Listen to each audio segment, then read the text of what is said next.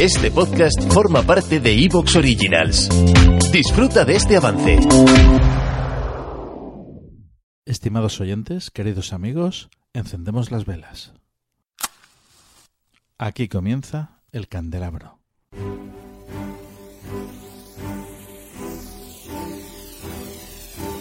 En la oscuridad de la noche, el candelabro nos ilumina y nos cubre de misterio.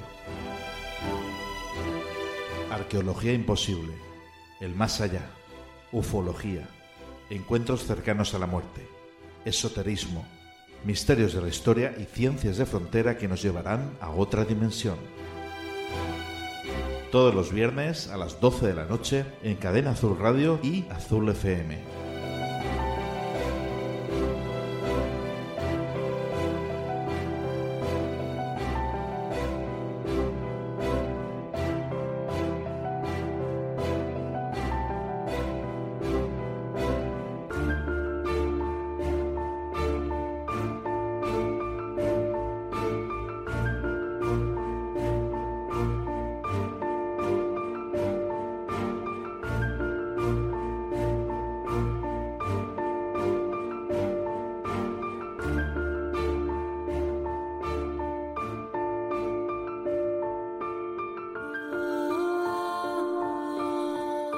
Estimados oyentes, queridos amigos, buenas noches.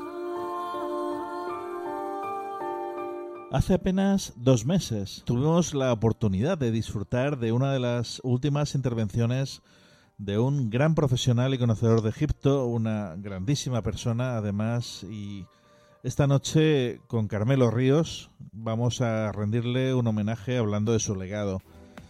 Nos referimos, por supuesto, al gran Manuel José Delgado, que nos ha dejado recientemente.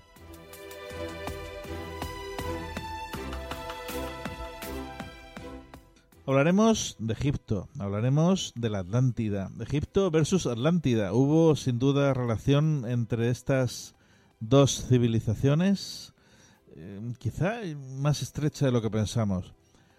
En esta ocasión tenemos, como es habitual, aparte del equipo, por las circunstancias a distancia, y bueno, vamos a comenzar a presentarlos. Ana Cristina Nieto, muy buenas noches. Buenas noches, encantada de estar aquí. Juan G. Caparrós, buenas noches, buen amigo. Buenas noches, buenas noches, don Fernando. Buenas noches, Carmelo. Buenas noches, Ana Cristina. Buenas noches, eh, buenas noches, Cristina. Y por supuesto Carmelo Ríos, que también lo tenemos aquí esta noche, el invitado de esta noche. Muy buenas noches, querido amigo. Buenas noches, amigos. Encantado de estar con vosotros. Y bueno, situaciones tan complicadas. Sí, son unas situaciones un poco bastante complicadas, aquí todos confinados en nuestras casas. Y bueno, no obstante, yo creo que vamos a disfrutar esta noche con ese Egipto y esa Atlántida mágica. Eh, en fin, vamos a viajar mucho, ¿no, Carmelo? Pues sí, si podríamos estar eh, todo el tiempo del confinamiento hablando de Egipto y la Atlántida, si queréis. Madre mía. dos semanas hablando de, Egipto y la Atlántida. Tenemos seguramente mucho que aportar. Bueno, pues vamos entonces a comenzar este programa ya mismo. Comenzamos.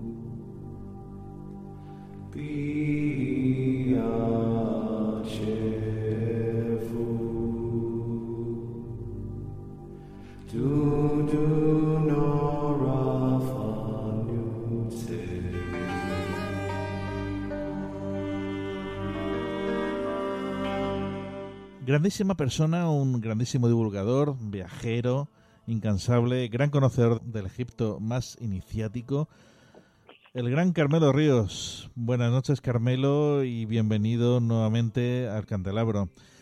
Buenas noches, queridos amigos. Dime. Muchísimas gracias por esta oportunidad. Hombre. Esta oportunidad de estar con vosotros. ¿eh? Y espero que los oyentes también se sientan abrazados en este, este momento, ¿no? Y, en la solidaridad de, que, precisa esta situación, ¿no? Del afecto, ¿no? Buenas noches también a todos, pues, desde aquí. Estamos seguros, estamos seguros.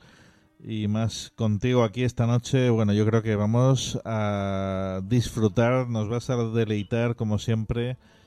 Eh, y, bueno, ¿qué te puedo decir? Si es que cada vez que te escucho, Carmelo, es para, es para eso, es para... Yo, yo, ti, yo a ti, querido amigo.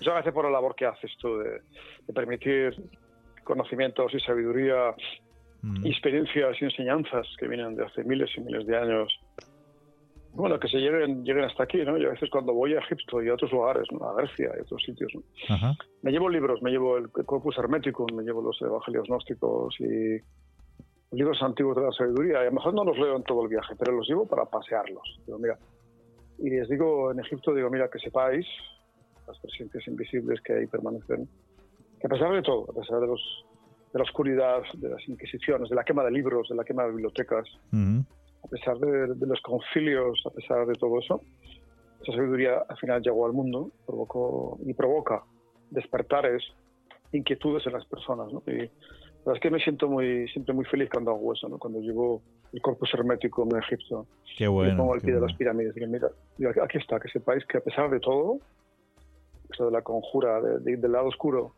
por eclipsar la luz y el conocimiento y evitar que el hombre encontrará en sí mismo, en su corazón, las verdades. Mm. A, pesar, de todo eso, que era el, camino de los verdaderos gnósticos, ¿no?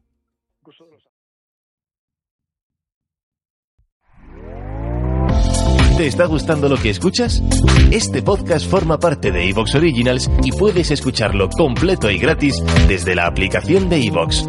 Instálala desde tu store y suscríbete a él para no perderte ningún episodio.